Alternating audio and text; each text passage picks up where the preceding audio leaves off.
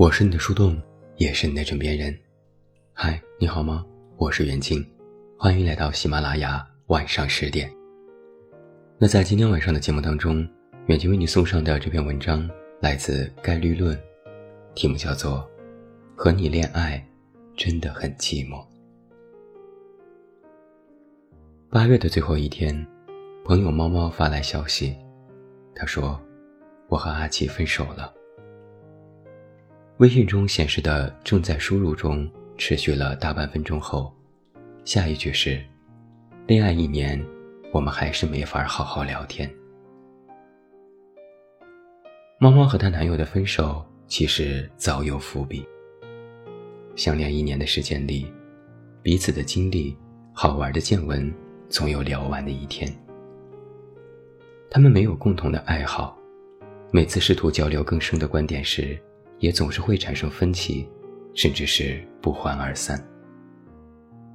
久而久之，话题就只剩下了小心翼翼的“早安、晚安”，又或是“今天吃什么”。那些未能延伸到对方的琐碎话语，尴尬的停留在嘴边，那么日子也就变得乏味了起来。分手的时候，阿奇总结陈词说：“我们聊不到一块儿去。”我曾试图帮猫猫找出解决的方案。我问他：“你们有没有试着聊一聊对方的爱好？”猫猫告诉我，这是他们漫长而平淡的恋爱中最常做的事情。他说，很多次聊天当中，每到话题中断的时候，他都试图通过聊对方的爱好，来延展这场快要被冻结的对话。然而，互道晚安之后，他总是非常的沮丧且无力。他说：“更难过的是语音聊天吧，因为我们总是不可避免的进入无话可说的局面。打字至少有思考下一个话题的时间，但是当语音出现空白的时候，那一刻的沉默和寂静，才最让人窒息。在他们两个人的恋情里。”有着太多空白，而填满这些空白的是两个人的寂寞。所以有句话是这样说的：相比一个人的寂寞，两个人的寂寞更让人难过。我想起了猫猫曾经转给我的一个豆瓣帖子，豆友阿 T 在日记当中记录下她与男朋友相识相恋的许多细节。他们在书店里偶遇相识，从书籍到游戏，再到昆曲，他们之间似乎永远不缺共同的话题。结婚之前，他们决定把各自的藏书搬到一起，发现书架上多了许多一模一样的书。在阿提的笔下，他们的精神世界相互依偎缠绕，虽然也有不同，但是总体上。步伐一致，那些三五不时的碰撞，更多的时候像是一垂一弹的呼应共鸣，反而会让感情更加坚固。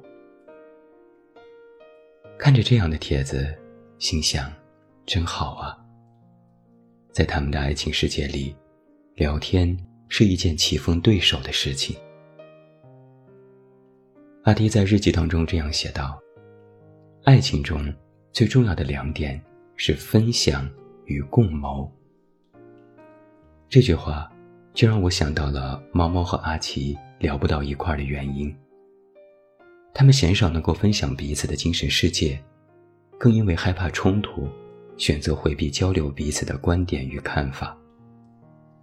更多的时候，他们两个人之间的互动，仅仅停留在表层的讲述与回应。而缺少了必要的分享与共谋，这样下去，两个人注定是会走向分手的吧。诚然，即便是在恋爱当中，我们也有太多不可避免的孤独时刻。也许这是因为，很多恋人纵然在肢体上亲密无间，但在精神上却无法紧密的贴合彼此。以至于恋人明明在身边，却依然在很多时候感觉无话可说。电影《爱在》三部曲当中，杰西和塞琳娜一直是在边走边聊，天马行空的玩笑话、琐碎无聊的废话，以及永不休止的对话，几乎组成了这三部曲的全部的剧情。他们在彼此聊天当中，思考、贴近、心动，走进彼此的内心，成为对方的养料。他们一起陷入了爱情的磁场，产生了一种亲密而微小的共振。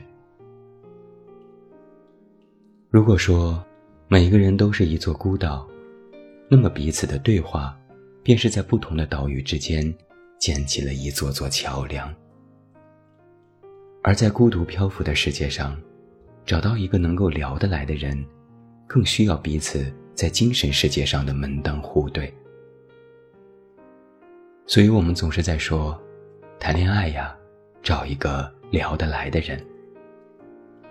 正如十三幺的片头导语当中，徐志远说的那样：“当我看到世界变得越来越封闭的时候，突然会变得充满了防备心。我们是孤独的狂欢，所以创造亲密是非常非常重要的一件事情。身体上的那种亲密感。”包括知识上的亲密感，对于一个社会的运转是多么重要的一件事。我想，精神世界上的门当户对，便是两个人产生智力认识上的亲密感吧。我们可以交换彼此读过的书、喜欢的乐队，登录对方的精神世界，也可以针对一个辩题展开讨论，在不同观点的交锋当中。补充视角，延展思考。找一个聊得来的人真的很重要。正如阿 T 在日志当中提到的那样，所谓的真爱是什么？是思维禀赋相近的两个人，在这个世界上，好好的玩一场。我是你的树洞，也是你的枕边人。关注公众微信远近。找到我，我是远近，晚安。